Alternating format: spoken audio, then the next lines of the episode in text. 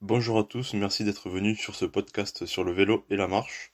Alors avant de, commencer, n'hésitez pas à me suivre pour écouter d'autres podcasts sur des thèmes euh, liés à mode de vie euh, avec des astuces euh, pour limiter l'empreinte carbone à notre échelle. Alors ce qui est de merveilleux avec la marche et le vélo, c'est que ce sont deux activités qui vont à la fois grandement limiter notre empreinte carbone et aussi avoir une grande influence sur notre bien-être de manière générale. Je vais donc dans ce podcast vous donner trois raisons principales pour commencer la marche ou le vélo si c'est pas déjà fait. Alors la première raison, elle est économique. Alors euh, d'abord je vais faire un petit constat pour euh, qu'on rentre un peu dans le vif du sujet. Donc euh, en 2017, il y a une étude de l'INSEE qui a montré qu'un tiers des, actifs, donc sans parler des, des, des, personnes scolarisées, donc, donc lycéens, collégiens, etc. Donc toutes ces personnes, un tiers des actifs se situent à moins de 5 km de leur lieu de travail. Sachant que le nombre actif le total en France est de 30 millions de personnes.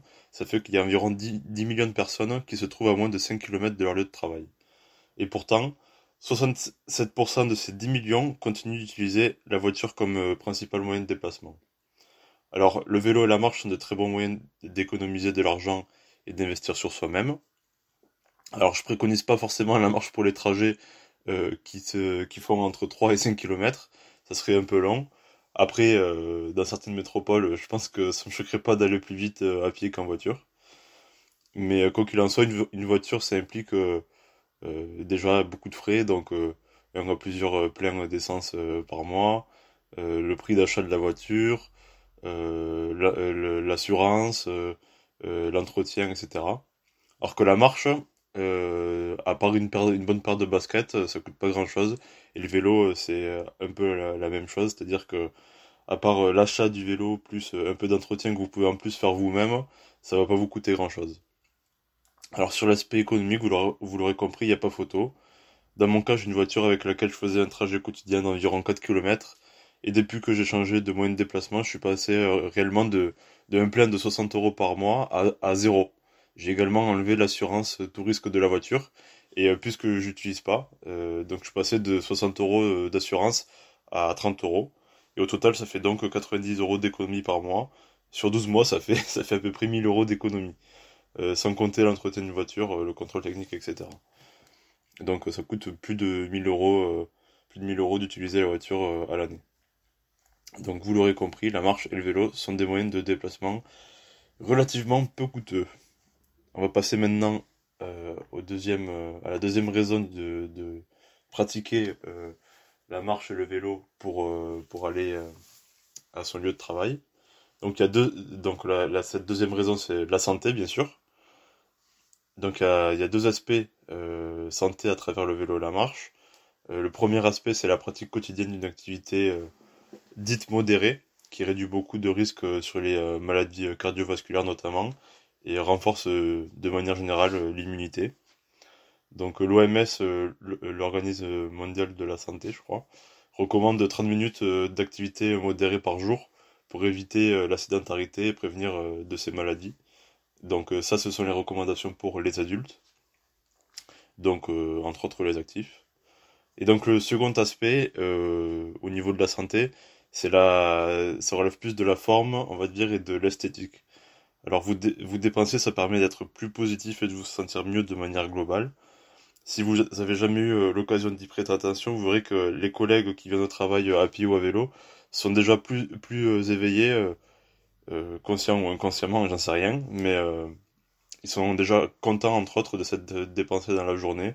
Et surtout, ils sont beaucoup plus propices à attaquer un travail concentré.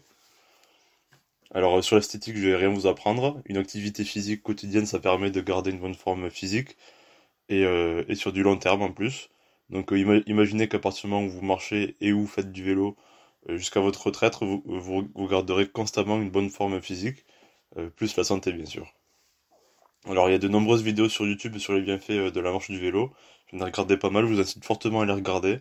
Elles sont très motivantes, assez scientifiques, et nous faut prendre conscience à quel point bouger est important dans une société où, tout est fait pour, nous rendre sédentaires. Alors pour moi, habiter proche de mon lieu de travail, euh, ça a toujours été important euh, car on passe moins de temps dans les déplacements et pouvoir aller euh, à pied ou à vélo à son travail, c'est ce qui va nous amener sur la troisième raison de pratiquer ces activités douces. Donc la troisième activité, c'est écologique, la raison écologique. Donc comment passer à côté de cet impact majeur? En n'utilisant pas de véhicules motorisés Bien sûr que vous rendez service à la planète et à la biodiversité locale. Alors les deux premières raisons, c'est celles qui vont vous convaincre peut-être pour le plus grand nombre de passer le cap, mais cette troisième raison, euh, elle est euh, importante aussi si on considère euh, notre futur et celui des, prochaines générations. Donc on sait que le pétrole c'est une matière épuisable, dans 50 ans il n'y en aura plus forcément. Pour moi la, voiture ça, devient, ça deviendra encore plus à l'avenir un moyen de déplacement de luxe. Les prix vont faire qu'augmenter. La voiture c'est aussi un facteur de sédentarité si je reviens sur le point euh, santé d'avant, euh, la journée typique de beaucoup de personnes se résume à je me lève, je déjeune, euh, je vais à la douche, je prends ma voiture, je vais au travail, je rentre du travail, cuisine, canapé, coucher quoi. Donc beaucoup de personnes se persuadent qu'elles sont enfermées dans un rouage dont elles peuvent pas forcément sortir, mais c'est faux. Vous, vous pouvez agir et si vous agissez, même si c'est que deux à trois fois par semaine et pas forcément tous les jours que vous allez à votre travail à pied ou à vélo, vous gagnerez tout de suite en santé, euh, en pouvoir d'achat et vous assurerez un meilleur monde pour les générations futures. Et euh, en matière d'éducation, le meilleur moyen de sensibilisation, ben, c'est de montrer l'exemple. Alors je sais que beaucoup de, de voiries sont pas forcément conçues pour les vélos, euh, mais en étant de plus en plus nombreux sur les routes, il y aura forcément un, changement plus, plus rapide. Et toutes les villes qui ont, fermé leur centre à la circulation de, véhicules motorisés sont, euh, sont devenus de, plus en plus respirables. Les effets sont euh, quasi immédiats. Et euh, on a pu le voir d'ailleurs pendant, pendant le Covid lorsque tout était à l'arrêt.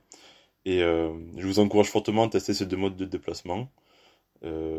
Si vous pouvez pas forcément pratiquer la marche ou le vélo et que vous, utilisez des, des, transports en commun ou, la voiture sur des distances qui sont plus longues à 5 km, je vous encourage à vous arrêter avant si c'est possible pour, euh, pour finir votre trajet à pied de l'ordre de 10 minutes. Euh, comme ça, vous pourrez agir sur les deux premiers points. Alors merci de m'avoir écouté, j'espère que ça vous a plu. Ici c'est le cas, n'hésitez pas à mettre euh, un pouce. En attendant, n'oubliez pas de vous abonner pour d'autres podcasts. Tchuss